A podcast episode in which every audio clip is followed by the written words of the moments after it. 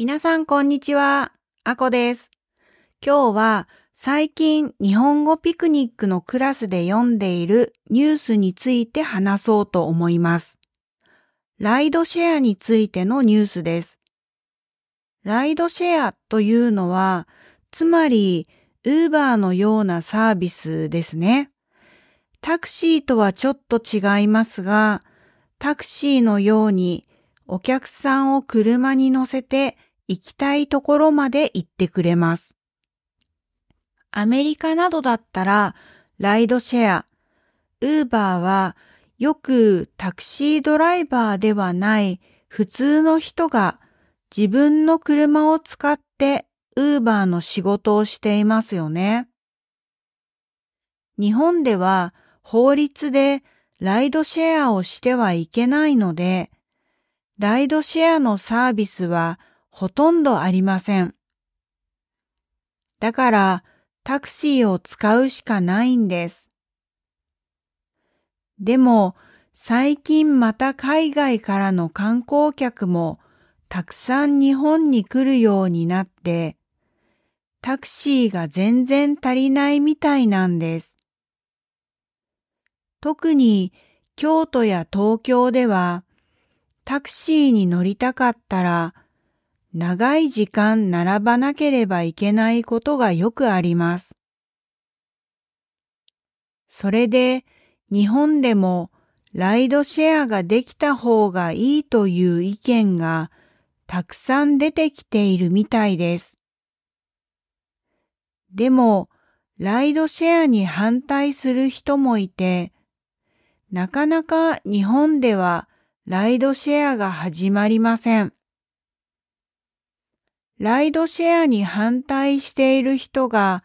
反対している理由は、安全かどうかわからないから心配というのと、今働いているタクシードライバーのビジネスが難しくなるというのが多いようです。私はライドシェアに賛成です。ライドシェアがなかったら、もうタクシーが足りなすぎて、みんな本当に不便だと思うんです。東京のような大きい街では、確かに電車もとても便利だし、自転車もとても人気です。でも、電車や自転車より車でどこかへ行きたい時ももちろんありますよね。遊びに行く時もそうですが、夜遅く電車がない時間とか、荷物が多い時とか、あと、病気とか怪我をして車が必要な時もあると思います。そういう時にタクシーが足りないせいで車に乗れないっていうのはすごくストレスですよね。